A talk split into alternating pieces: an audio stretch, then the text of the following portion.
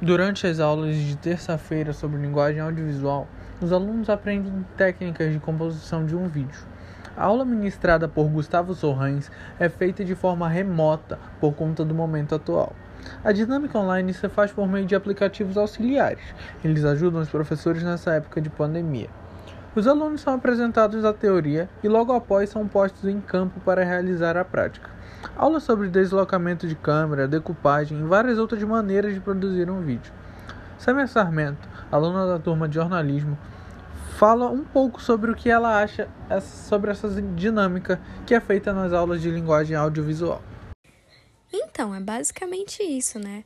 Nós tivemos que aprender a nos adaptar em questão das aulas online por conta da pandemia, mas a forma de que os professores estão fazendo de aplicar a teoria e logo em seguida a prática, para mim, é o que dá certo.